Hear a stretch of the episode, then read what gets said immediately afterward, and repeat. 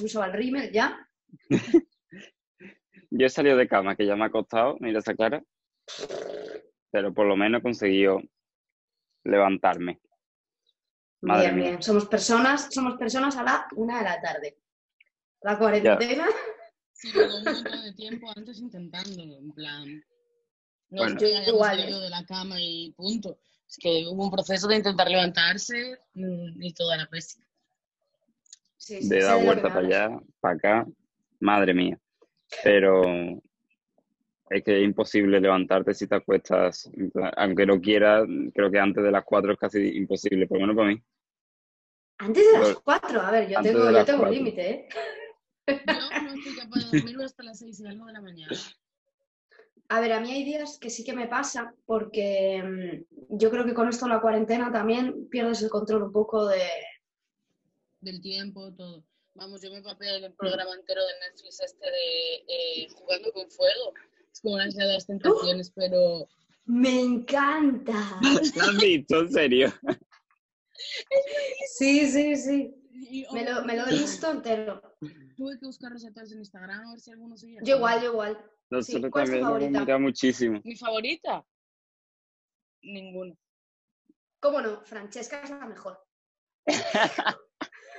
La bicha, la víbora. A mí es que ese tema de... La mejor. mm, Yo ya gano mucho dinero, me da igual que lo pierdan el resto, me parecía fatal. Muy poco solidario. Había No, tía, pero a que tenía un ver, hijo, tenía a que ver. comer. ¿A qué vas a un reality? A jugar, a pasarlo bien, a generar conflictos, a que pasen cosas. Y a ganar dinero. La chica era una chica buena y a ganar dinero también, pero bueno. Bueno, de hecho es la Mm. única que sigue con él, ¿no? Eso parece por Instagram. Sí, es la un- Y- son los únicos que siguen juntos. Una cosa fuertísima es que ayer, eh, antes de irnos a dormir, estaba Dani viendo Instagram. No sé si viste el manifiesto de Rick Owens de, Sí, de su brutal. Hay que de ser hijo de deporte y puta. esteroides. Hay que tener poca vergüenza Es para hacer eso. increíble. Bueno, tío, Rick Owen, ¿sabes? Él puede hacerlo, pero ¿habéis visto las fotos ahí que tiene haciendo dominadas, Sí, posando? Súper super pro haciendo calistenia y ahora después de dopar un poquito tío. para equilibrar. Pero la lo que yo no entiendo de Rick Owens es que él sea, ¿sabes? Sea así y la mujer así. O sea, son tan... Hombre, Son a tan diferentes. Instagram de, uh, la cuarentena parece Las Vegas, estás todo el día bebiendo y no sé qué. Que yo la No, adoro, pero, la física- adoro, me pero encanta, físicamente, ¿sabes? Son el- la noche y el día. Ella parece, no sé, una hippie.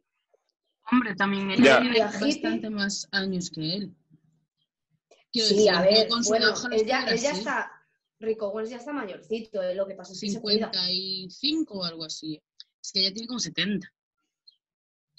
En plan, ella Ella es 70 mayor, ella es mayor. Sí, sí, sí, ella es bastante más mayor que él. O sea, ella está en una edad en la que la cosa empieza a arrugarse, es normal, pero vamos, que yo la adoro, ojalá yo llegue a su edad sí, pero, A mí me encanta ella, a mí me encanta ella. Está loca, me encanta. pero vamos, me muero con sus dedos manchados, que parece que viene de, no sé, o de pintar un cuadro Están- o de la SEA. no están- de- ¿No lo tiene tatuado? O sea, yo Yo, creo que siempre yo siempre ¿no? pensé que eran tatuados, pero yo O vi una foto que estaban como eso. Sí, Tatuado tiene pinta de eh, manchado. ¿no? ese- Sí, porque Sí. yo la vi Bueno, en hombre, si estás toda la vida, si también estás toda la vida tiñendo, te llega un momento en el que un poco ya te tiene que quedar, porque aparte la ajena También me imagino Mancha igual muchísimo. si es tatuaje normal, tinta mucho, sí. las manos se acaba yendo. Ya. Pero No lo sé. tatuarte un dedo como un degradado en las manos no es algo, no tiene pinta de ser algo fácil. No, desde luego. No, pero se puede hacer, ¿eh? ¿Sí? Sí. Hombre, claro, si se pueden hacer degradados, me imagino que alguien que sepa sabrá. Sí, sí se puede. Lo que pasa es que la piel de los dedos, la piel de los dedos es más gruesa que la del cuerpo. Entonces, a lo mejor en la primera sesión no te queda, ¿sabes? Igual de negro, igual hay que repasarlo, pero sí que se puede hacer. Lo que pasa es que no, todo- no todos los tatuadores te lo saben pinchar bien. Tienes que ir a alguien que lo, que lo sepa pinchar bien. Claro, claro. Yo me pero se puede, tatuaje se la puede. mano, pero creo que es complicado. ¿Un tatuaje qué? En la mano. Ah, entendí un tatuaje vegano. Digo, ¿cómo te hace un tatuaje vegano? La Francesca esta ayer dijo en el programa algo que yo me, que a mí- me dejó sinceramente rayado. que estaba diciendo que ¿El ella qué? ganaba más, ella ganaba más dinero en Instagram que, que en el programa. Claro, dijo que a ella le daba igual el dinero del programa porque a ella ya ganaba mucho por Instagram. Es que yo esto de esto del, o sea, ganar dinero en las redes sociales, tanto en YouTube como en Instagram o ahora en TikTok, ¿sabes? Que se ha vuelto súper popular. No sé realmente, yo no sé cómo, cómo va, yo supongo que será por, por visualizaciones o por meter publicidad o cosas de esas. Yo sé que antes en YouTube sí que se ganaba mucha pasta, pero en cuanto, en cuanto se disparó todo lo de los youtubers, como que, ¿sabes? Metieron mano ahí la gente de YouTube y todo esto para que no, para que no ganasen tanto, ¿sabes? Pero antes creo que era una barbaridad. No sé, pero claro, en TikTok pues metes publicidad, yo qué sé, pero al final en Instagram tú mm, es por publicitar cosas, no tienes visualizaciones que te den dinero. En Instagram los likes solo como likes, si no están con una patrocinación, de, patrocinación, con un patrocinamiento detrás, no te dan, no te dan dinero.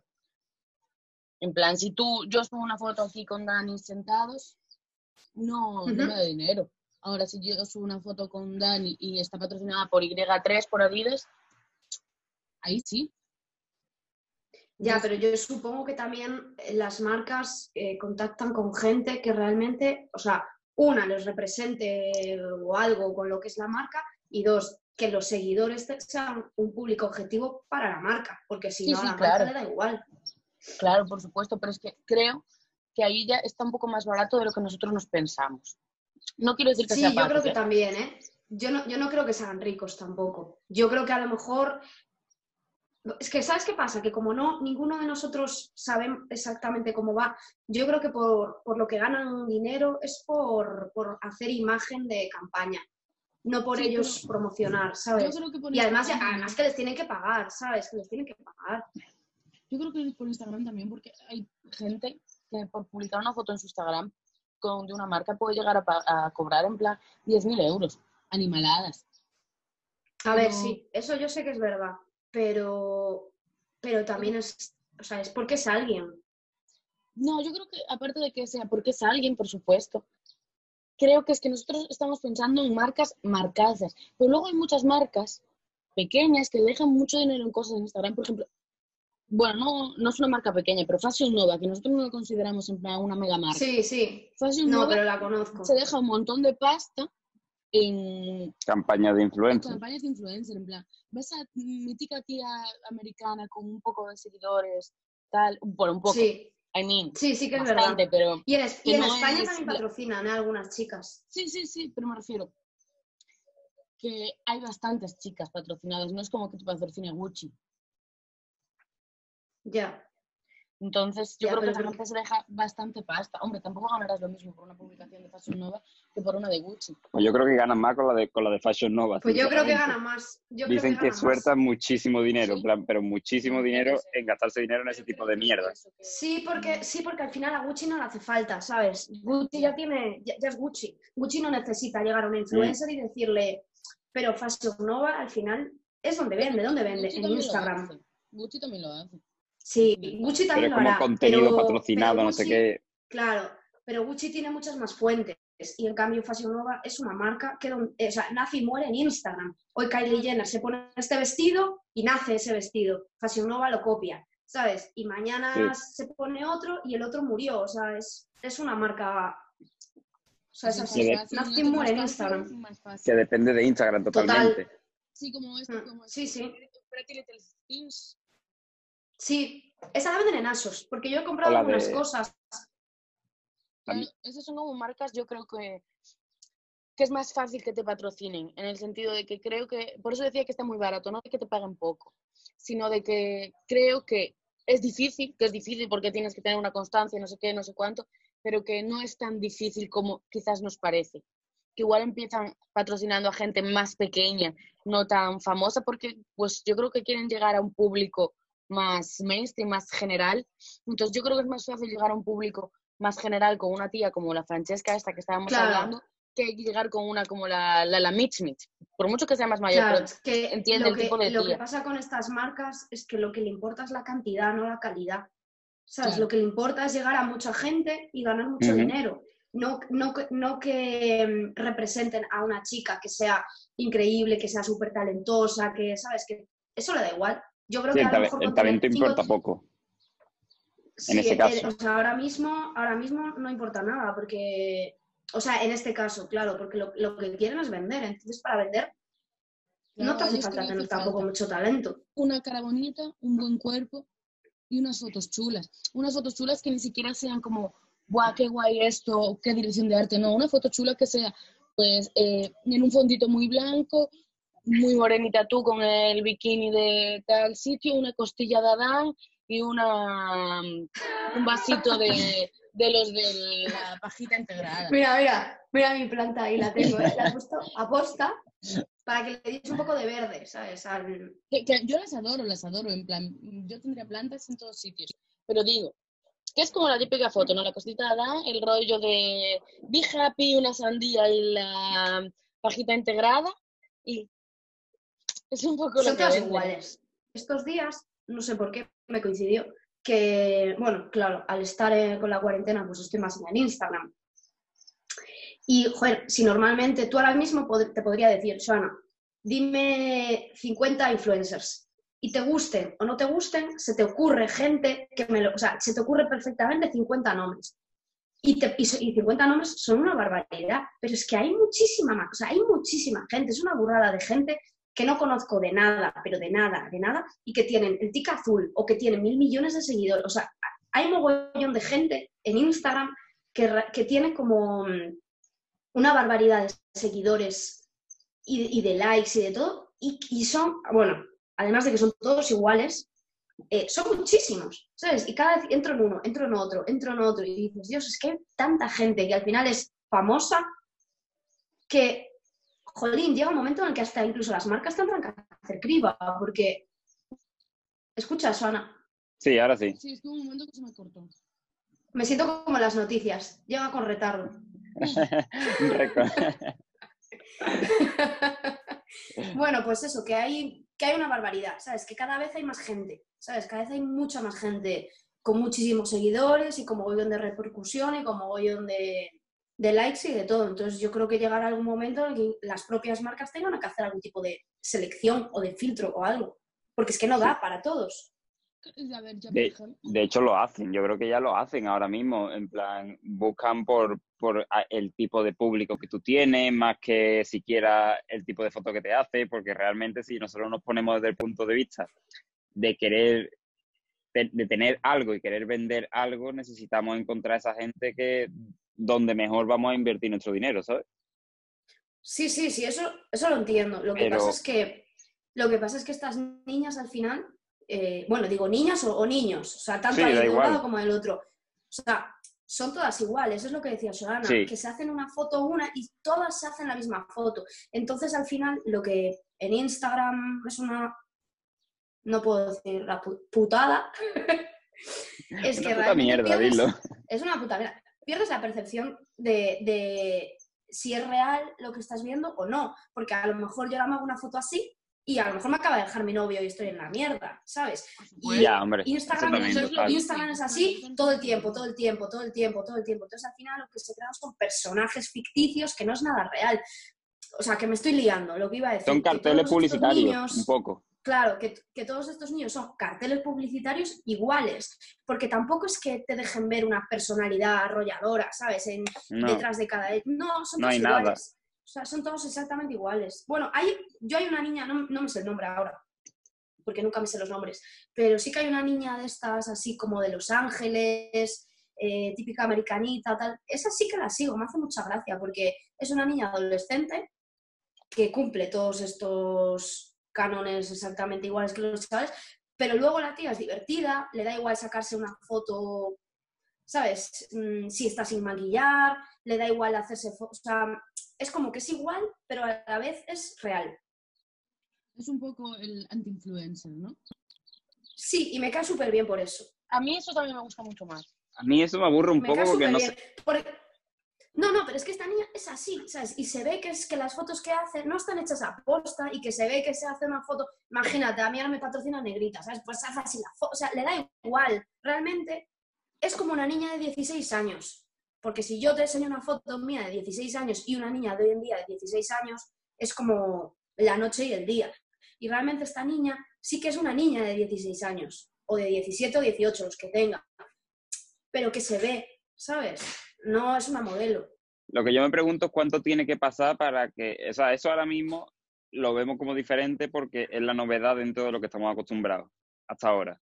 ¿Sabe? Mm. Todo el mundo se comporta de otra forma, digamos, pero tiene que llegar un momento que haya pasado suficiente tiempo como para que la gente ya, ya vea eso como lo nuevo normal, ¿sabes? Al a ver, principio quizás seguro. sorprendía lo otro porque había poca gente haciendo lo otro, entonces cuando ya mucha gente copió la misma tendencia, dijo, hostia, que todo vaya a ganar dinero haciendo, haciendo la misma foto. Claro, Y, ya la gente evoluciona con eso y se vuelve más natural. ¿Por qué? Porque la propia gente te pide ya cada vez más que seas una persona de verdad, que no solo, o por lo menos Claro, es que no que ya seas una persona de verdad, que tus fotos lo parezcan. Es que ya no, ya ni, siquiera tiene que ver con el rollo body positive y todo esto que Claro, lleva no de moda nada. bastante, que lleva de moda bastante tiempo. Mm. Eh, esto simplemente es ser normal. ¿Sabes lo que te digo? ¿Sabes? Es ser normal. Parecerlo, no por lo es menos, Ni, lo ay, tengo un grano y me hago una foto. Ay, tengo una chicha y me hago una-". No, es simplemente ver fotos de una chavalita y que ves que está actuando como una chavalita de su edad, ¿sabes? No como una modelo o como Kim Kardashian. Ya, pero es que yo creo que es que toda. Yo creo que después de que venga una cosa, viene otra muy parecida y luego todo lo contrario. Y es que el rollo Sí. que fue, nos sacábamos todas fotos con retrica y filtro Valencia al máximo y de repente apareció la gente con las fotos un poco más cuidadas, más blanquitas, más tal. Y entonces esa gente decía, ¡buah! Pero qué fotones sacas. Y ni siquiera eran fotones, eran dejar de poner filtros de mierda y cuidar un poco los fondos. Al final, que tienes que ponerte y hacerlo, ¿eh? Por supuesto. Que yo soy la primera que no lo hago. Pero entonces, Sí, claro, la gente empezó a destacar por eso y todo el mundo se dio cuenta de que era algo que en mayor o menor medida estaba al alcance de todos. Entonces todo el mundo empezó a tener en Instagram muy bonito. Entonces, ¿ahora qué se busca? Pues lo contrario, porque al final siempre se busca destacar, ¿no? En plan, salirte de alguna manera. Entonces, ¿qué dices? Voy a volver a lo anterior y toda la mierda del posting y toda esta cosa es un poco por quitar eso de que las publicaciones estén tan cuidadas también. Pues yo creo que pasa lo mismo con las influencers. Hombre, no van a, yo qué sé, sacarse una foto mm, a un callo en el pie, yo qué sé, pero sí que van a intentar, yo creo, hacer cosas más naturales para eso, romper con lo anterior y mm, hombre, es que además les están dando caña les están dando caña por todos lados, sobre todo ahora mismo en la cuarentena, ¿sabes? Que realmente ellas viven de, eh, de mostrar una imagen como súper idílica, no sé qué. También la gente, es que, es que somos como borregos, tío, porque cuando no estamos en cuarentena, aunque tú no estés en Bali, en una playa, tomando un coco, parece que a la gente le gusta y le da likes y todo genial. Ahora están en sus casas gigantes, con piscinas, climatizadas, gimnasios y mogollón de metros cuadrados y a la gente le jode. Dices, pero si hacías lo mismo antes, o sea, esa gente sigue haciendo lo mismo, que es mostrar, ¿sabes? Una vida pues mejor que la tuya, básicamente. Y antes le, daba- le- le- claro, antes le dabas likes y ahora te jode porque tú estás metido en casa. Es que los humanos somos tontos. Pero también ahí en todo eso, como siempre, si ellos tienen que, que servir como carteles publicitarios, digamos, para que las marcas después vayan detrás de ellos y quieran hacer cosas con ellos, digamos, tienen que aportar confianza como siempre. Y para aportar esa confianza tienen que cambiar un poquito el estilo de fotografía que se hacen. Ya llega un momento en el que la fotografía perfecta cada vez parece menos creíble. Entonces, si al final, si no confías Sí, en el que te quiere vender la marca, no le vas a comprar la marca. Venda lo que venda. Claro, a ver, ¿sabes qué pasa? Que aquí lo que pasa es que hay un hay dos tipos de influencers. Los que tienen talento. Los que aportan los un que valor, digamos. Claro, los que tienen un valor o que aportan algo, cuando se van a Bali, te subes la foto y le das likes porque mola. Pero cuando ahora están en casa recluidos, también suben un contenido que ahora mismo te está aportando aunque estés encerrado. Pero es que hay otras que es que parece que les falta, ¿sabes? No sé, media neurona. No, no que les falta, que solo tienen. Sí. Sí, sí, sí. Porque hacen, hacen el mismo tipo de contenido que cuando estaban, pues eso, que se podían ir de viaje y todo esto, pero en su casa. Entonces realmente sí, puede ser que ahí es cuando la gente diga, esto no. Yo es que como tampoco sigo a tantas influencers de ese tipo, pues cuando me meto en el Instagram de una, a veces es que me, me fascina. Yo soy- yo porque- soy muy de seguir influencers. eh, a ver, sigo mucha gente que al final no dejan de ser influencers. Eso iba a decir yo. Claro. Gente. Seguimos a más de los que nos pensamos. Exactamente, es que Sí, sí, sí. y a partir de dónde empiezas a considerar a una persona influencer o simplemente una persona y ya está, ¿sabes? No sé dónde, dónde esa línea, porque hay gente que tiene menos seguidores pero hace más cosas publicitarias, digamos, o trabaja con más marcas porque tiene Claro. un público elegido, elegido ahí que, que, que funciona bien, entonces las marcas, pues, ostras, quizás te doy a ti mil euros en vez de a otro diez mil y consigo más contigo que con el otro. Claro, y también es que ha cambiado mucho el significado de influencer. O sea, influencer Y de ser famoso. palabra- Claro, es una palabra nueva. Tú me dices hace 10 años influencer y yo, dentro de mi, ¿sabes? De mi sabiduría, lo que te digo es, pues alguien que influencia a la gente. Pero es que influencia Es lo que de es. que ellos mismos son conscientes que influencian. Que a mí es una cosa que me da mucha rabia, que creo que tienen más poder del que ellos mismos son conscientes y que no lo utilizan bien. Porque, no sé, ahora, por ejemplo, con todo esto, que mm, yo es que no, no soy una persona de que todo el mundo firme un montón de compromisos y luego no los va a cumplir. Soy muy de, si dices algo es porque de verdad lo vas a hacer. Si no, vale, aporta tu grano de arena como puedas, pero tampoco lo vendas. Pero creo que ellos deberían de ser un poco más eh, conscientes del poder que tienen Consecuentes. lo mejor. Y creo que ahora mismo las marcas deberían darse también un poco de cuenta de quién lo está haciendo bien de verdad o quién no. Creo que también es una prueba de fuego esto para ellos. Y también pensar un poquito Hombre, debería, de yo marca los estoy tiene. de acuerdo. Y también creo que van Sí, a sí, reducir estoy de mucho acuerdo ahora porque al porque- final, porque al final luego es como que es un poco recompensarlos realmente. O sea, su trabajo es el, o sea, es su imagen. Y es como nosotros, ¿sabes? Percibimos lo que hacen, lo que dejan de hacer y todo eso. Entonces realmente se la están jugando ahora mismo. Y hay muchos que no son ni conscientes de ello. O sea, ¿sabes qué pasa? Que lo de la fama es como un, un filo, o sea, un arma de doble filo. Que para lo que les gusta, genial, y para lo que no, no, no. Y hay muchos que su, que su excusa es, ah, pero es que, jodín, yo soy una persona ante todo y tengo mi vida y lo siento mucho y tengo mis opiniones. Y dices, ya, pero después tú vives de esto. Entonces realmente, sí, o sea, deberían de tener muchísimo más cuidado. Es que O sea, entiendo, ¿sabes? Yo entiendo esa postura de ante todo soy humano y también me equivoco, pero ya, tío, ¿sabes? Pero, jolín, pero tú en tu trabajo si te equivocas, pues le tienes que rendir cuentas a tu jefe. Y en este caso el jefe son, es el público, ¿sabes? Son sus fans.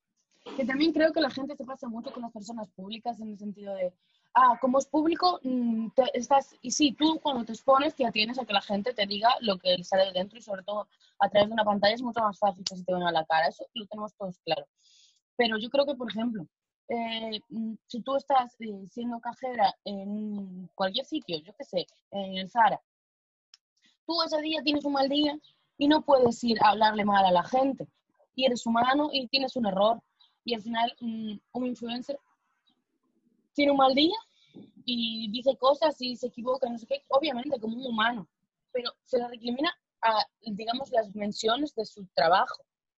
Digamos que tiene más clientes a la vez, no tienes a una persona delante, no sé si me expliqué yo mi teoría. Lo que pasa es que yo creo que Sí, nadie se pero- lo toma pero- como que pero tiene... No, la diferencia es que una cajera del Zara se tiene que comer, ¿sabes? El mal día y poner la cara. Y un influencer gestiona su contenido.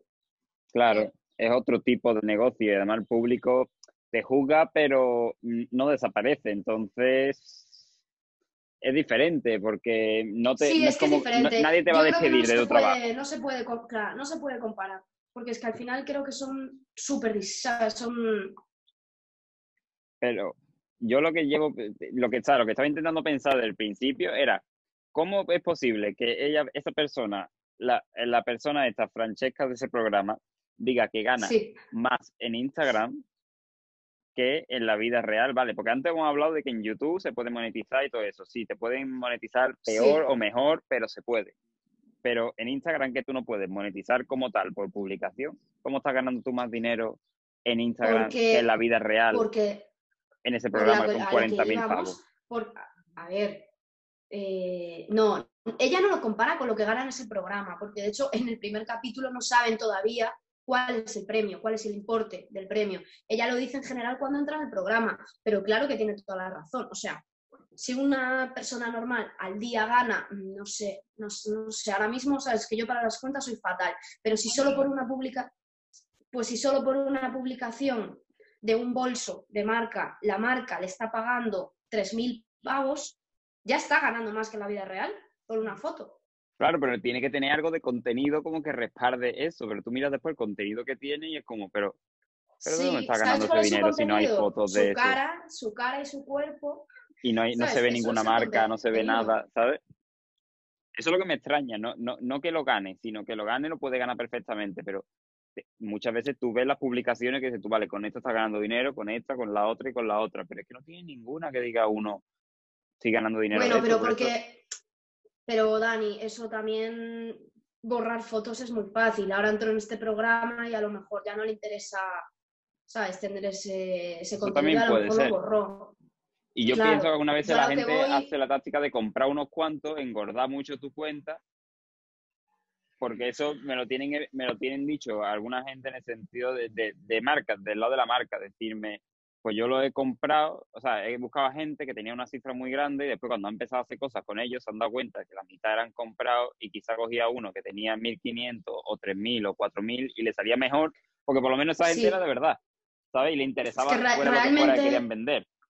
Realmente las marcas, me gustaría pensar que hay alguien ahí que busca gente que o sea, ya no solo que tengas más o menos talento, sino que tengas seguidores reales o no, ¿sabes? Porque es que al final, ¿de qué te vale tener 20k si la mayoría son ficticios, ¿sabes? O sea, la marca está perdiendo dinero, realmente. E, exactamente. Claro. Que es interesante para el otro porque le acaba de, de, hacer una jugada muy buena y acaba de ganar mucho dinero rápido, pero porque si piensas cuánto me vale comprarte esos seguidores y después cuántas acciones publicitarias puedo hacer que son mentiras en verdad, y si después hacer la analítica se van a dar cuenta de que no les ha servido para nada, a, que compra los seguidores, digamos, te sale rentable la jugada, o comprar una cuenta con mucha gente, una cuenta ya engordada, de, de modo que tú puedas hacer ese tipo de cosas y, estafar, digamos, a marcas con ese estilo de, de, negocio, ¿sabes? Yo cuando vi a esa tía, lo primero que me dio por pensar fue eso, fue como, vale, esta tía ha engordado una cuenta y es mentira que está haciendo cosas, le está cobrando a gente más dinero de lo que debería por un público que yo no también creo que Yo también creo que estamos, ahora estamos basando esto en una tía que a lo mejor lo dijo por fliparse. ¿Sabes lo que te eh, digo? eso es lo que yo quería decir desde el principio, que da la impresión de que era un poco eso exagerado o incluso lo de dilo tantas veces que la gente lo acabe creyendo y al final sea verdad que venga alguien y te dé 10.000 pavos en vez de 1.000. Puede ser eso, porque es que ahora todo es eso, en plan, eh, estilistas, no sé qué, dilo un montón de veces, ponlo en tu Instagram. Claro, al final es como tú... Y ya lo eres. Aunque no hayas estudiado, aunque ni siquiera hayas prácticamente trabajado de eso, hayas hecho dos asistencias, ya lo eres. Pero si tu feed respalda la imagen que quieres transmitir de ti, Claro, pero al final es como tú te plantes, ¿sabes? Es como si tú pones en tu biografía de Instagram, ¿sabes? Que eres director creativo de tu propia marca. Pues claro, en la vida yo soy directora creativa de, mí misma, ¿sabes? Pero a lo mm. mejor llega uno de turno y lo ve y dice, claro. Ya, total. Que todo al final es así. Ahora casi todo va así y cada vez, o sea, como que ya me di cuenta hace tiempo, pero se me olvida mucho. sí. Es verdad, tienes que venderte, venderte, venderte, venderte, hasta que de verdad o seas. Es como dormirte, que primero tienes que hacerte la dormida para quedarte dormida. Pues no esto igual. Lo mismo. Sí, sí, sí, sí, sí. entonces, o sea, eso de conseguir méritos, no sé qué, no sé cuánto, ya está como muy pasado. Eso, ¿eso para qué? Mira. ¿Ah, no?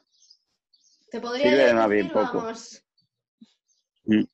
Pero también este, este tiempo de coronavirus, digamos, yo creo que aparte de otras muchas cosas que es lo que está cambiando y asustando a la gente, incluso creo que están asustando a la gente un poquito de más algunas veces, pero creo que en Internet también va a servir un poco de criba porque, bueno, de criba, de criba o de no criba, puede ser un tiempo de, de más mierda que nunca porque también hay más gente que nunca viendo las cuentas.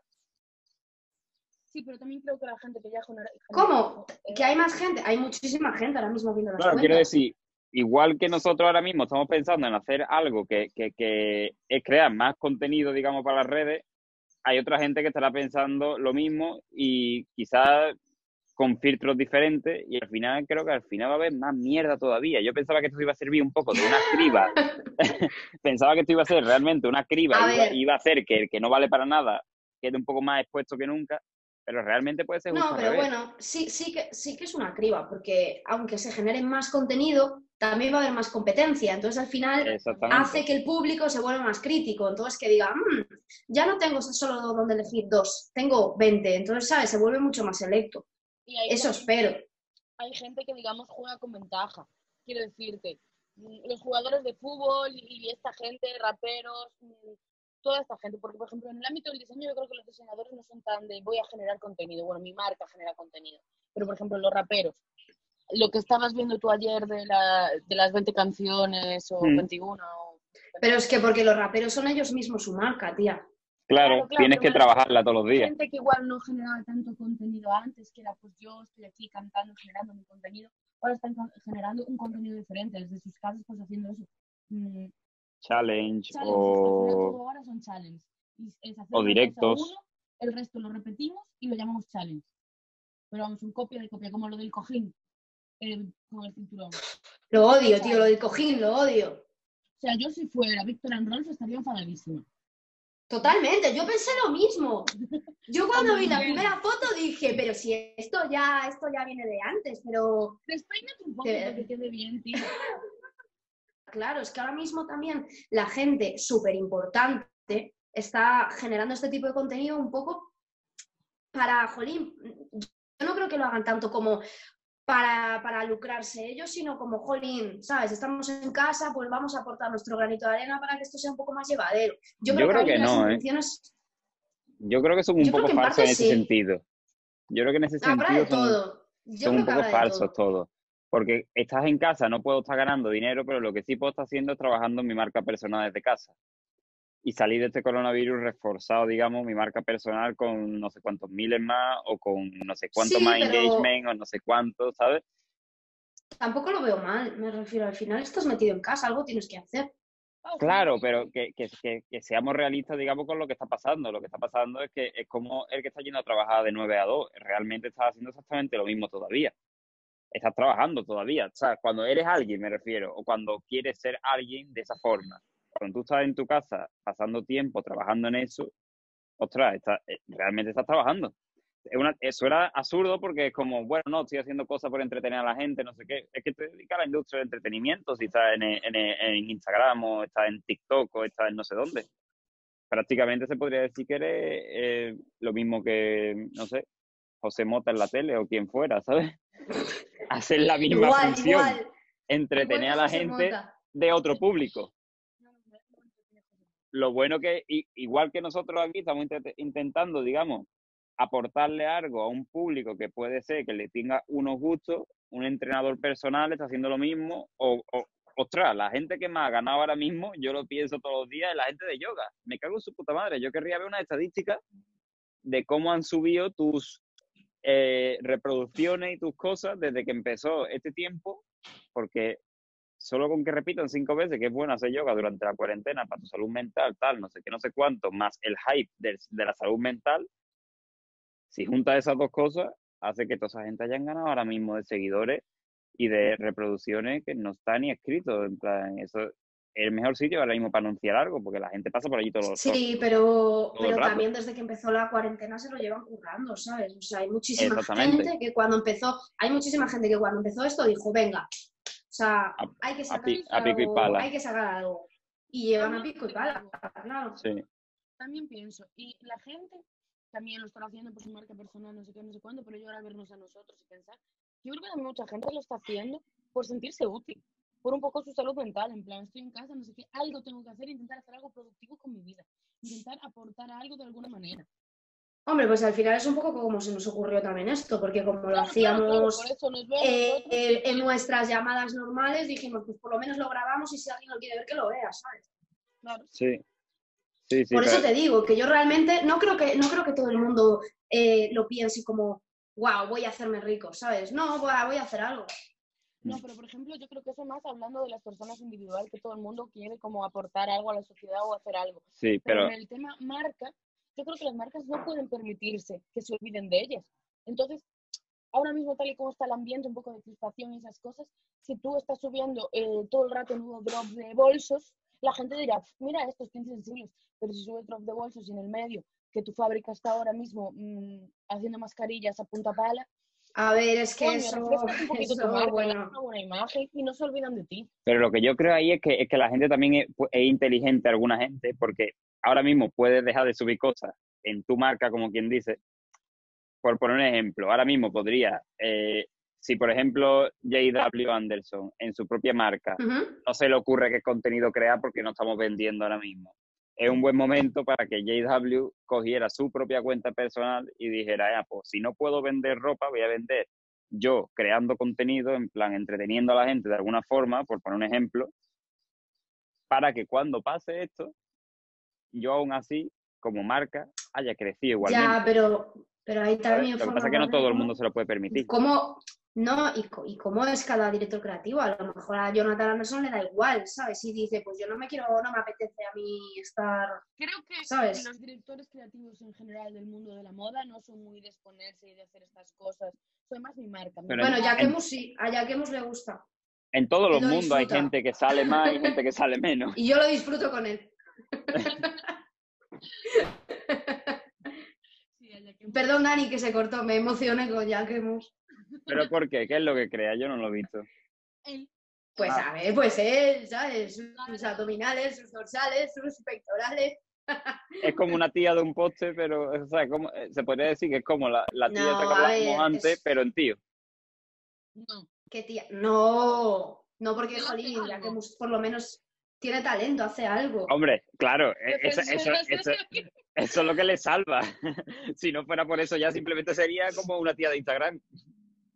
No, pero yo qué sé, a lo mejor él pues será el caso de que además de ser director creativo de su propia marca, pues es más sociable, le gusta más eh, salir en redes, mm, ¿sabes? Y habrá otros como Jonathan que tiene toda la pinta que lo que le gusta es estar en su casa tranquilo y que no le estén molestando, ¿sabes? Sí, Es porque hay una gente que le gusta más estar creando, digamos, lo que sea que, que le ha llevado hasta allí y otra gente que disfruta más, digamos, lo que viene alrededor después de haber conseguido llegar hasta donde ha llegado. A ver, es que hay gente que no, que no quiere ser famoso, ¿sabes? O sea, eh, yo, por ejemplo, solo de pensar en la idea de, de ser conocida, a mí me, me, me aterra, a mí no me gusta, no es algo que me llame. Claro, una cosa es que seas reconocido por tu trabajo, porque, jolín, cuando alguien es muy crack o es muy bueno, pues es que no tiene la culpa de ser muy bueno y a la gente si le gusta, pues es que es lo que hay.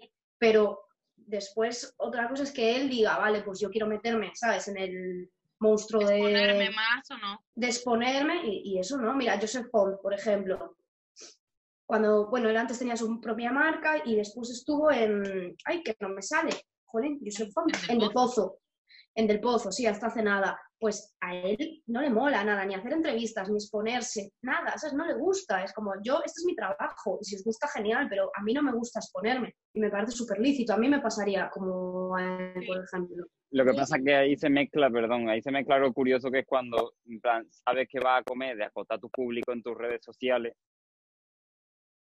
y, y supongo que se mezcla de por medio un manager o un quien sea que te, que te invita a crear cosas, igual que los raperos, en plan, sabes perfectamente por qué está ahora mismo Gucci Mane en TikTok, aunque Gucci Mane no A sepa ni ver, siquiera Dani, por qué no tendría que entrar en compares, TikTok. tío. Gucci Mane es un showman, a él le gusta Exactamente. salir. Le gusta salir. Un rapero es alguien que se pone en un escenario y le mola que la gente le, ¿sabes? Le aclame. Y un director creativo o algún pintor es gente que le gusta estar en su estudio trabajando para él, que luego a la gente, ¿sabes? Le gusta y... Vale, Pero pero, es que no tiene nada que ver, son dos personas distintas. Enfocan Que sí que diferente el luego- contenido, pero siempre crean igualmente, ¿sabes? Para un público. Sí, pero son, son Lo que pasa es que cada uno se pueden permitir gusta. cosas diferentes. O sea, Bueno, le no- gusta, no no, tiene por qué. permitir.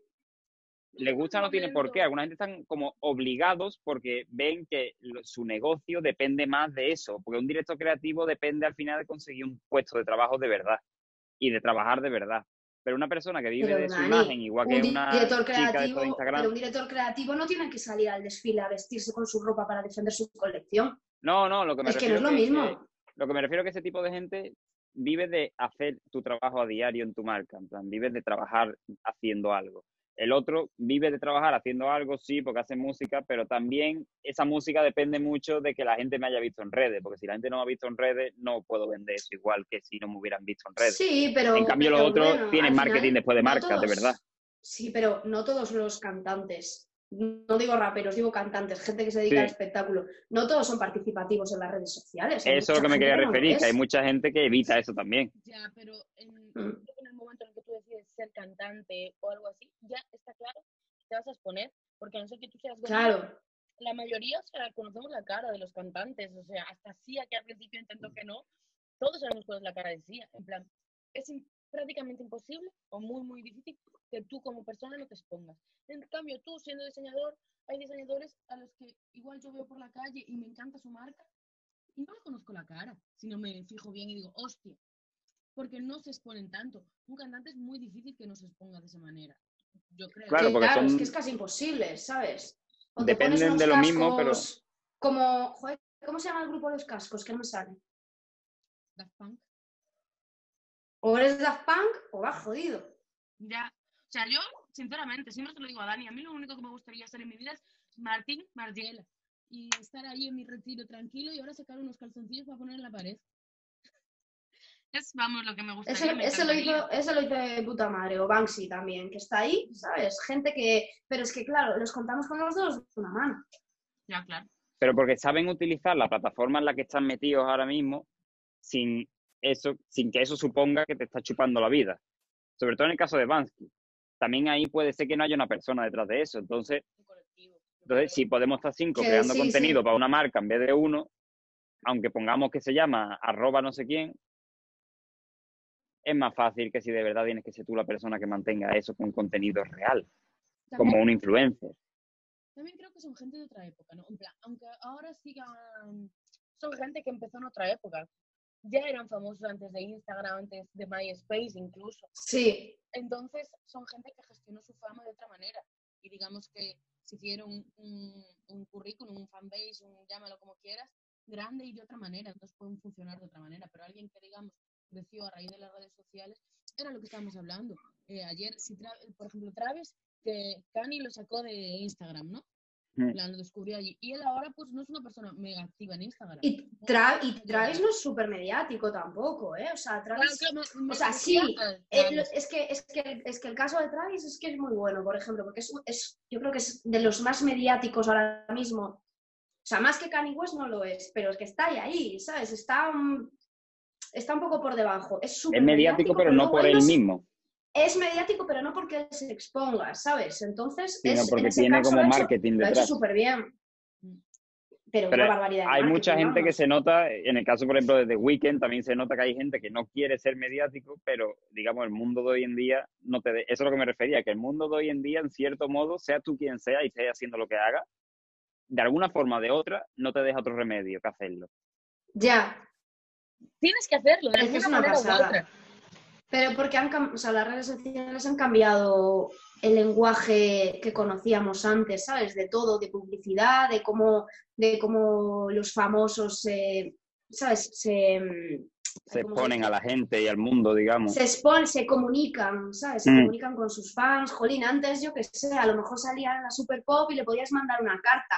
O, pero es que ahora mismo, ¿sabes? Le puedes para escribir. Sí, claro, pero es que ahora mismo tú le puedes escribir un mensaje privado, ¿sabes? A fulanito de turno. Otra cosa es que te lea, pero puedes hacerlo, ¿sabes? Sí. Pero vosotros no pensáis que, eso, por eso lo relacionaba sobre todo con alguien que se dedica al entretenimiento, que está muy presente en las redes porque sabe que su marca depende de eso.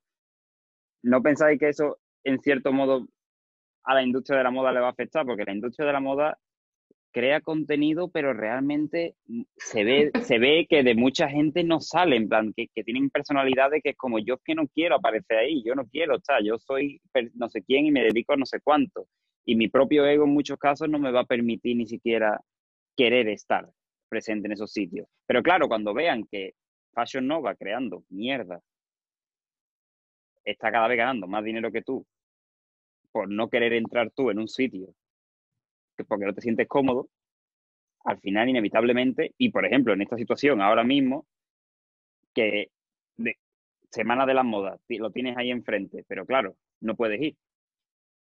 ¿Ahora qué haces? Tendrás que cambiar tu técnica un poco y aunque no quieras estar presente, empezar a estar más presente, porque claro, si esto sigue más tiempo y durara un año y medio, al final, ¿qué significa? Que no vende un churro. Mira, lo que dices de lo de la semana de la moda.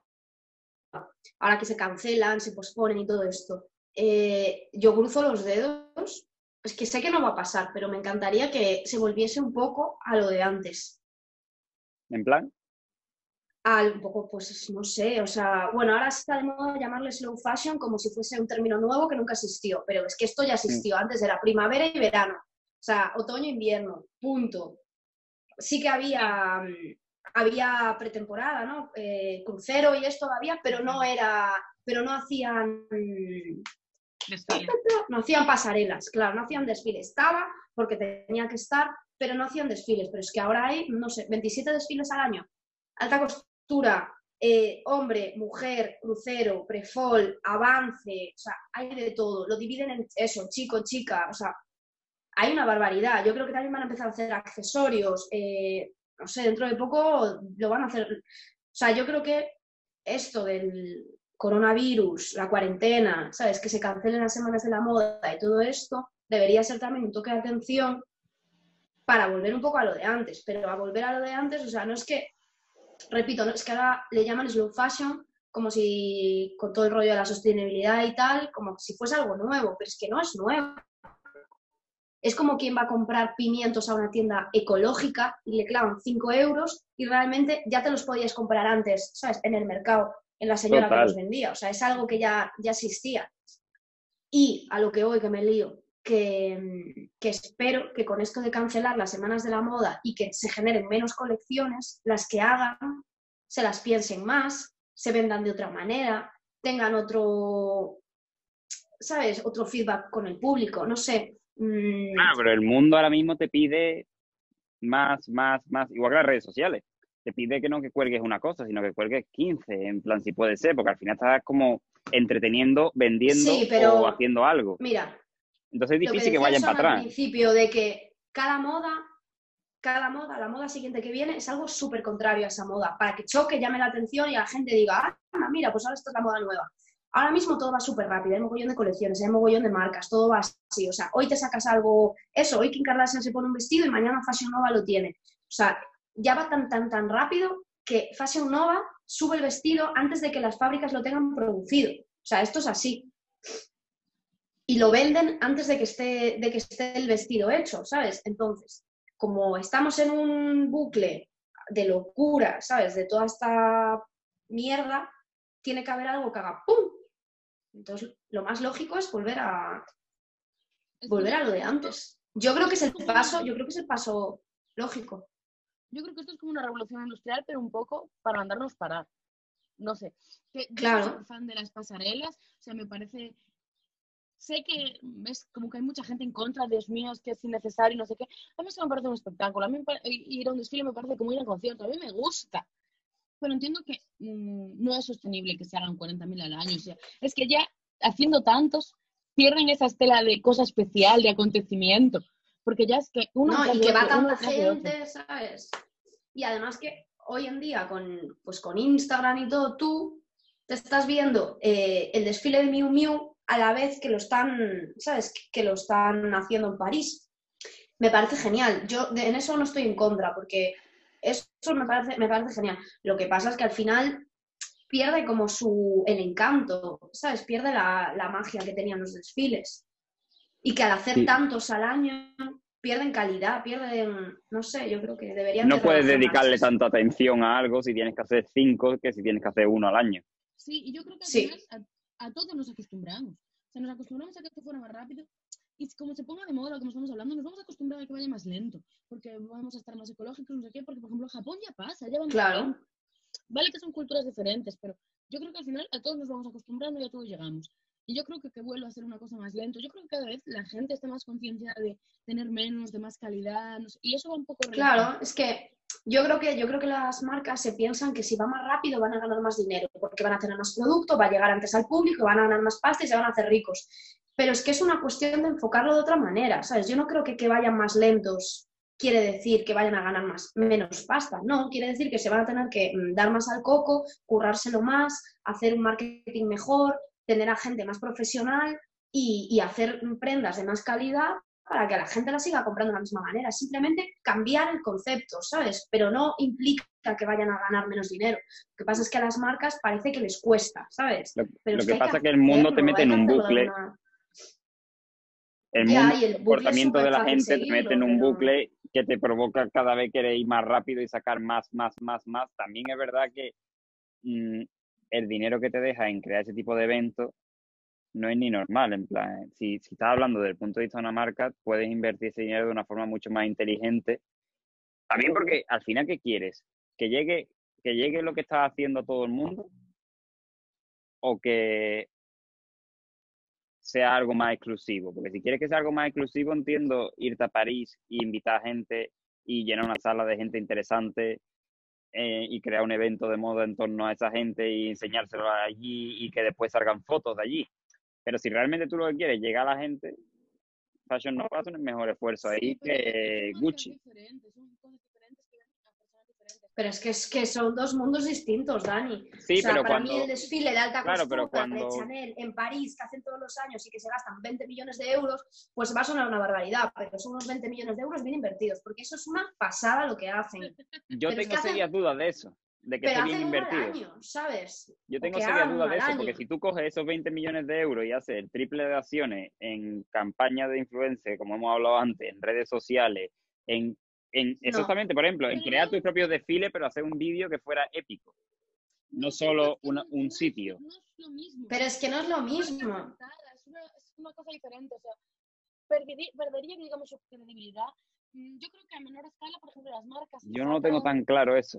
que tienen desfiles como cuando sacan un perfume para dar credibilidad y mm, asentarse como marca, como hizo Victor Roll para asentarse como ma- marca, en plan.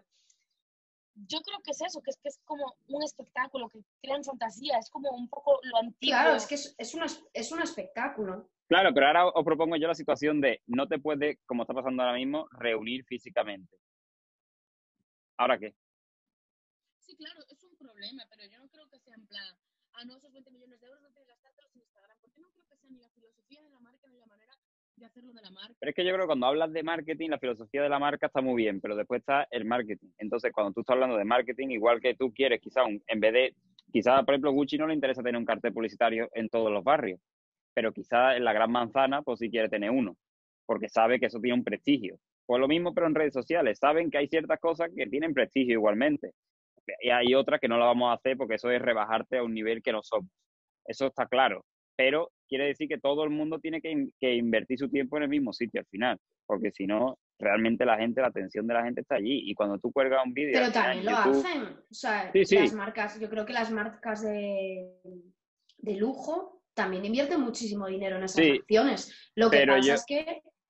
Yo lo que eh, quiero ver no es qué va a pasar cuando no podéis reuniros físicamente. Eso va a ser un escenario interesante, igual que en la televisión, cuando estás viendo ahora que están haciendo un contenido igual de pobre que hace un youtuber amateur. Es como, tío. ¿Sabes? Bueno, es que no Dani, estabais pero ¿sabes preparados qué para eso. Que es que la alta costura hay que verla en directo. Porque si la voy a ver por Instagram, no la veo. No la veo, ¿sabes? Es Pero eso, eso. pensamos nosotros si que ya tenemos veintipico si la- años. No, pero y si la gente que compra Fashion Nova no entiende eso, pues que siga comprando Fashion Nova, que es a, es a lo que les va a dar, ¿sabes? Yo es que Pero- creo que... Yo no sé si esto es tanto el, el sueño de- del creador, digamos, del el sueño de la persona que está detrás diseñando, o la realidad del mundo en la que estamos hoy en día. Eso es a lo que yo me refiero. Yo pienso exactamente lo mismo. El caso es que veo que el mundo, y es lo que está provocando, incluso evidenciando este coronavirus, que el mundo está cambiando y hay alguna gente que no está cambiando con el mundo, sino que solo está cambiando el mundo. Y entonces, el que no se esté dando cuenta de cómo el mundo está cambiando a la misma velocidad que está cambiando, por ejemplo, A ver, yo entiendo, yo Esto, entiendo lo lo que tú dices. provoca un cambio.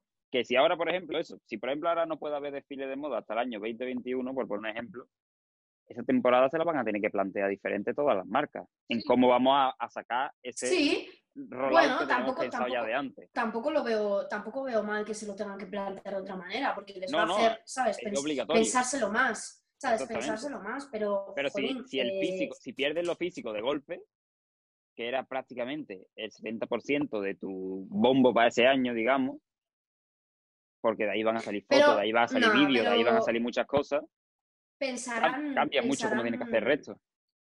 No, pensarán otras maneras de hacerlo. O sea, las marcas van a seguir produciendo, van a seguir teniendo las nuevas colecciones, harán No, no. un fashion film, un spot, harán lo que sea A y eso es lo que me refiero.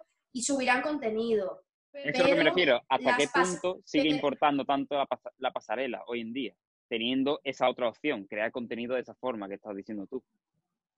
Hombre, mm, ¿Sabes? porque, porque, Dani, hay cosas que hay que respetar, tío. O sea, ¿Ves? Pero eso, es, eso es nuestro propio miedo dentro de, de- de personas que le gusta la industria. Es como, esto es un clásico, no me cambien los clásicos, pero si algo te enseña la moda precisamente, no la moda de moda de ropa ni de prendas, sino la moda de la moda en general, las tendencias, te enseña que todo se acaba rompiendo. Entonces me da miedo, o por alguna gente, que puede ser este el momento en el que la pasarela se está rompiendo. No, porque una pasarela... La pasarela tradicional el de futuro, reunir, ¿eh? de reunir mucha No, gente en un sitio. pasarela es un concierto, es un espectáculo. Pero si no puedes dar concierto ahora mismo. Ya, bueno, pues la gente la gente se remontará, pero vamos a- ¿Cómo no? Sí que puede. Travis Scott dio un concierto en el Fornite. Entonces, eso, eso es a lo que me refiero. Aplica eso a la industria de la moda ahora. Si no puedes dar un concierto físico, Travis Scott da un Pero a concierto en Fornite. Ahí está relacionando lo que yo quería, Pero, pero, precisamente. Dani, que lo están haciendo, la industria también lo, o sea, la industria de la moda también lo está haciendo. Lo que pasa es que ahora me pones el caso de los desfiles, pues obviamente un desfile físico, pues lo van a cancelar, pero otra cosa es que, o sea, no quiere decir que no vayan a hacer otras acciones. No, no, no, al contrario. Yo digo que in- in- inevitablemente te obliga a decir, si antes teníamos, por ejemplo, tú has dicho 20 millones para hacer un desfile, hostia, ahora esos 20 millones tenemos que gastarlo en otra cosa. Porque No creo, necesitamos ¿eh? llegar, necesitamos salir ahí afuera y estos 20 millones No, ya hemos dicho que esto va a, a esta parte, a- destinado a esto. A ver, sinceramente, no creo que Chanel diga, ah, como tenemos estos 20 millones que no nos gastamos, pues nos los vamos a gastar en otra cosa. No creo, se los ahorrarán y se gastarán mm, X dineros en hacer su plan de desarrollo de marketing de otra manera.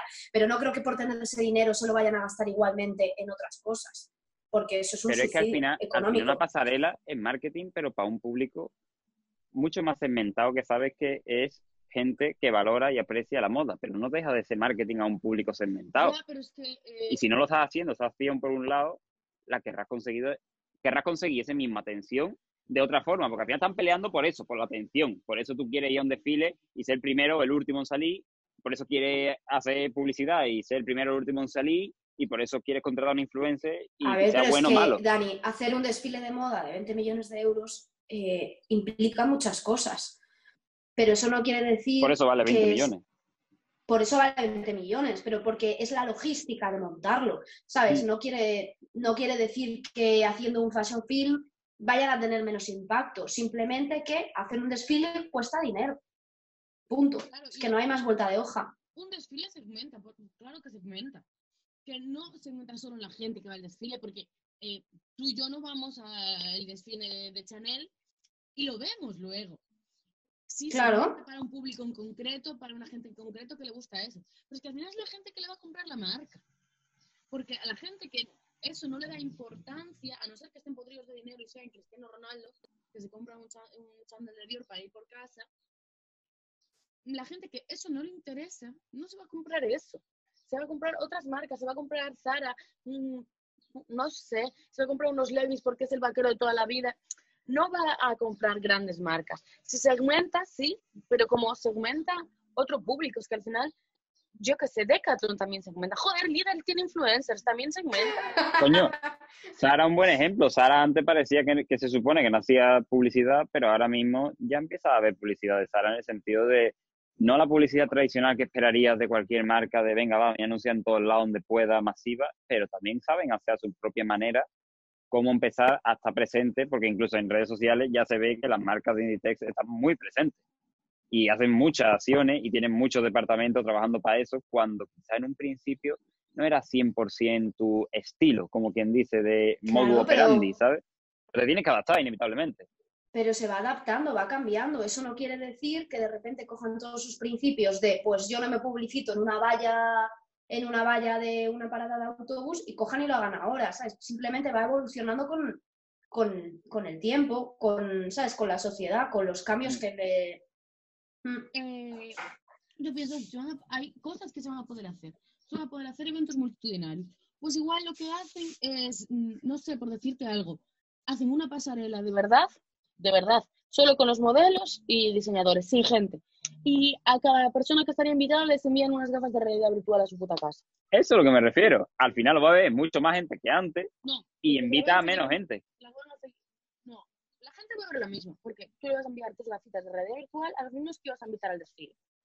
Pero Claro. luego en redes lo va a ver todo el mundo como lo veía antes, al final Pero- más o menos. No, no, no, no, porque además, Sí, todo el glamour que lo envuelve. No, no, exactamente, pero además, eso es hasta incluso mejor, porque es que tú puedes ahí vender cosas como, eh, ¿quieres ver lo que está viendo ahora mismo no sé quién que está en primera fila viendo tu desfile? Y tú puedes vender incluso la experiencia de ver el punto de vista de no sé quién. Que eso, Será un punto eso- de vista para todo el mundo. o no, o puedes vender todos los puntos de vista. ¿Sabes? Lo que me refiero que eso es mucho más interesante que hacer un desfile, porque al final le das la oportunidad a mucha más gente de verlo No, primero. Dani.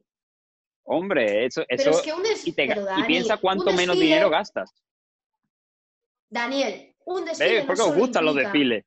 No, no es por eso, joder. Un desfile implica imagen de marca. Chanel haciendo un desfile como los que hace Apoteósicos o Dior o Prada o los que sea, lo que te está diciendo es soy Prada, ¿sabes? Y tú Claro, no lo claro. puedes hacer igual que yo. Exactamente. Es Pero, Y- Y, es que punto, es posicionarse. Son marcas de lujo.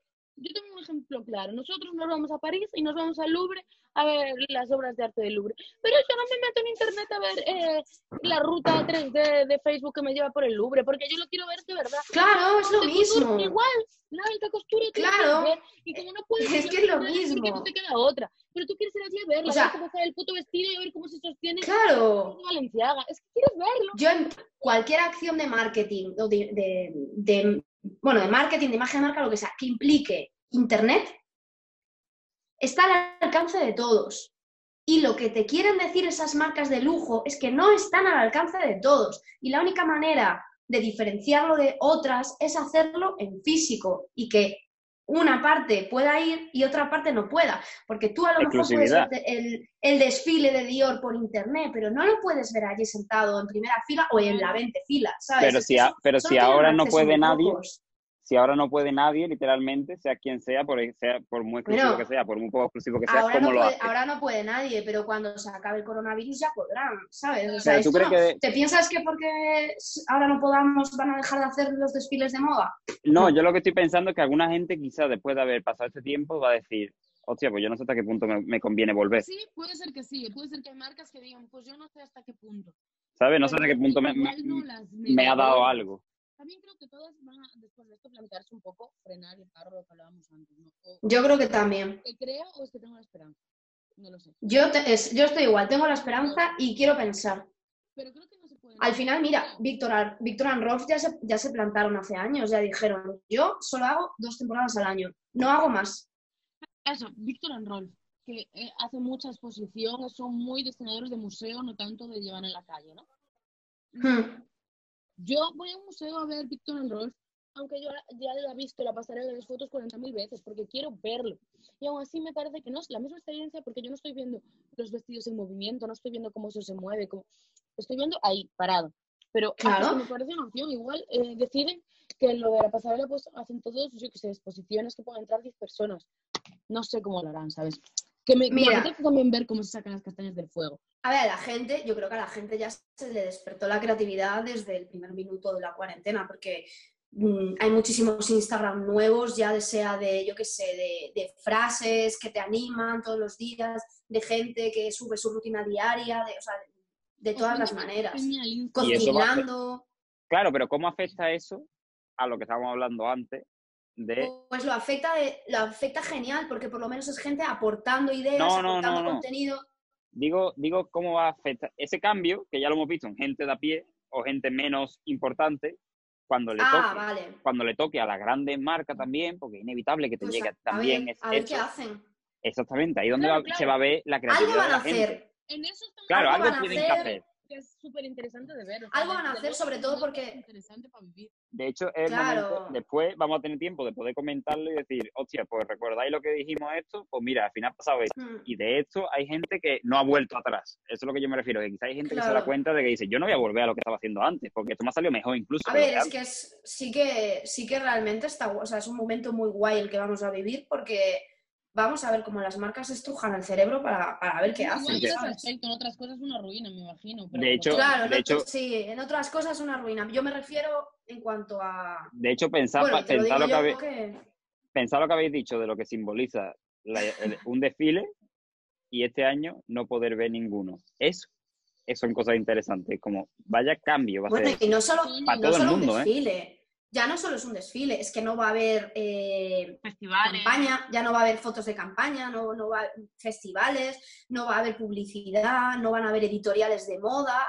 Hola. o sea, Claro, no, hay, pero- no hay nada. Ahora mismo Pero las acciones publicitarias las van a crear igualmente. O sea, las acciones publicitarias las van a tener que crear igualmente porque como tú estés un año entero sin hacer acciones publicitarias o sin crear exactamente, Claro.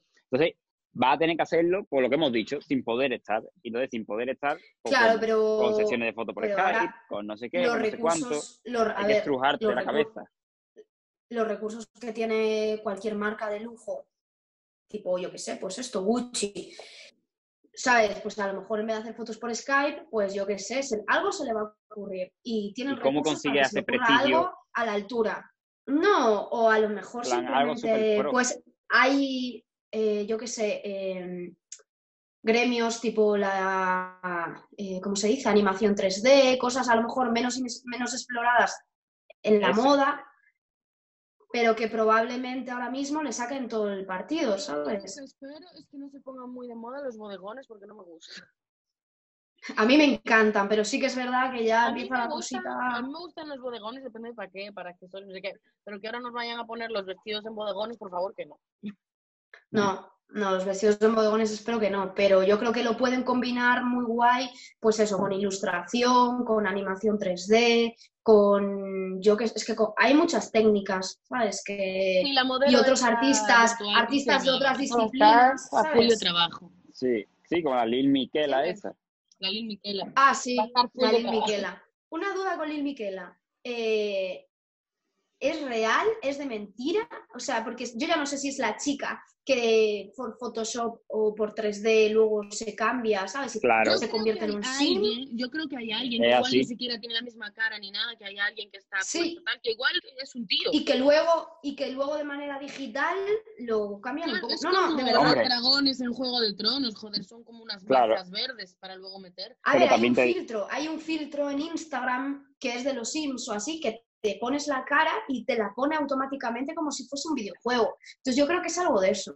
Claro, pero eso es realidad aumentada en ese caso, pero, pero ahí, ahí se ve que, que queda tan bien hecho que eso es simplemente en plan tener una novia, echarle una foto a ella con la ropa puesta y después cambiarle la cara. Pero es que el cuerpo también está, la, claro, Claro. la textura del cuerpo también. pone es una increíble. textura en el cuerpo, le ponen las cositas así, pero realmente si sabes de 3D es un poco como materia fecales con Photoshop, Sí, a ver, sí. ¿sabes? Jugar con lo que ya tiene, más potenciarlo mezclándolo con otras cosas. Pero eso es lo que me refiero a la tecnología, que la tecnología inevitablemente se mete en el mundo de la moda y uno hace 20 años no se hubiera esperado ni a Lil Miquela ni a materias fecales haciendo ese tipo Bueno, de pero cosas porque y que hace, funcionaran. pero porque hace 20 años tam- tampoco era el momento para, ¿sabes? Para que naciese Lil Claro, pero Miquela, hace porque 20 ni tenía las... salías, en, o salías en la tele o no eres nadie. Pero Claro, habla- no, y, habla porque de no que- porque no había porque no había las técnicas, esas técnicas que las tenía. Pixar, ¿sabes? Exactamente. Pero ahora las tiene Entonces todo el hablar de mundo. lo que va a ser un desfile, digamos, de aquí en adelante, un desfile del futuro, digamos, Un desfile del futuro. es difícil, es difícil viéndolo con ojos de ahora, porque todavía estamos en eso de las cosas son físicas. Pero si ahora mismo las cosas se ponen de que no pueden ser físicas, acaba de abrir ahora mismo una puerta para que este año veamos un futuro, digamos, veamos un, eh, un preview de cómo puede ser los desfiles del futuro Sí, este año. entiendo, entiendo. ¿Sabes? Es lo que me refería desde el principio, que es que este año es como, puede ser que esto sea la tónica de aquí a dentro de 10 años vista, probablemente, porque Claro, inevitablemente- va a romper una lanza, en plan, a partir de aquí yo creo que se van a empezar a hacer cosas y nadie se va a querer arriesgar. que Sí, después es como, es como un punto, ¿no? Un punto y aparte y ahora Exactamente. empezar otra... volvemos a lo de ya. antes, pero vamos, ya sabemos que en el futuro puede pasar esto y esto se puede hacer y va a funcionar. Pero era lo que hablábamos antes. Pero que la a transición va a ser gradual. tener un plan B. Aunque sigan utilizando Claro. tener un plan B. Claro, pero A ver, pero yo creo que, a ver, pero yo creo que todas las marcas eh, a partir de cierto nivel que se están dejando tan, tanta pasta, ¿sabes? En, en algo como un desfile, yo creo que todas tienen un plan B. Otra cosa es que no lo sepamos, pero todas tienen que tener alguna especie de plan B, porque cuando estás invirtiendo tanto dinero en un show como puede ser el desfile de Chanel, no puedes ir a todo o nada, ¿sabes? Tienes que tener ahí Pero yo ¿Un creo que, plan nadie- B? que, que mucha gente este año, por lo menos, no, a principios de este año, no tenía un plan B para, la sema- para no haber Semana de la Moda. No, a ver, claro, no. No estaban pensando que eso pudiera ser real. Una pandemia, pues no, porque... Para una pandemia, de- pues no, no lo tenía, Claro, pero- no lo tenía Pedro Sánchez tampoco, ¿sabes? Porque había verle Totalmente. la cara los primeros días. Entonces, Entonces, sí. Ahora el pobre está muy demacrado. ¿no? Entonces, sí. ahora está si no mejor tiene- ya, yo ya le veo, Ya, ya está recuperando, ¿no? Quizás está echando yo le veo recuperando. algo en las canas. eso. Bueno, eso, chicos, ya seguiremos, porque eso. Le damos al pico aquí, toma. Bueno, la verdad que ha estado bien, que hemos tocado unas cuantas cosas interesantes y Nos hemos reído, hemos discutido. para nosotros, a ver si para la gente son interesantes. bueno, Bueno. nosotros igualmente, si a alguien le interesa, que le interese, pero tenemos que seguir haciéndolo porque al final hay que pasar esto como buenamente se pueda y cuanto antes nos dejen salir, quizás puede ser en físico esto también, Sí, claro, como los. A ver qué dicen hoy Claro, de lo de salir. un montón dejar claro que no tenemos ni puta idea de nada y que hablamos de nuestras opiniones. De Claro, nada ni nada. Todo esto, ¿cómo, ¿cómo es eso que ponen en las películas? De, no, en los documentales de Los toda disclaimers. opinión- toda opinión que salga en este documental no tiene nada que ver Eso lo vamos a poner al principio.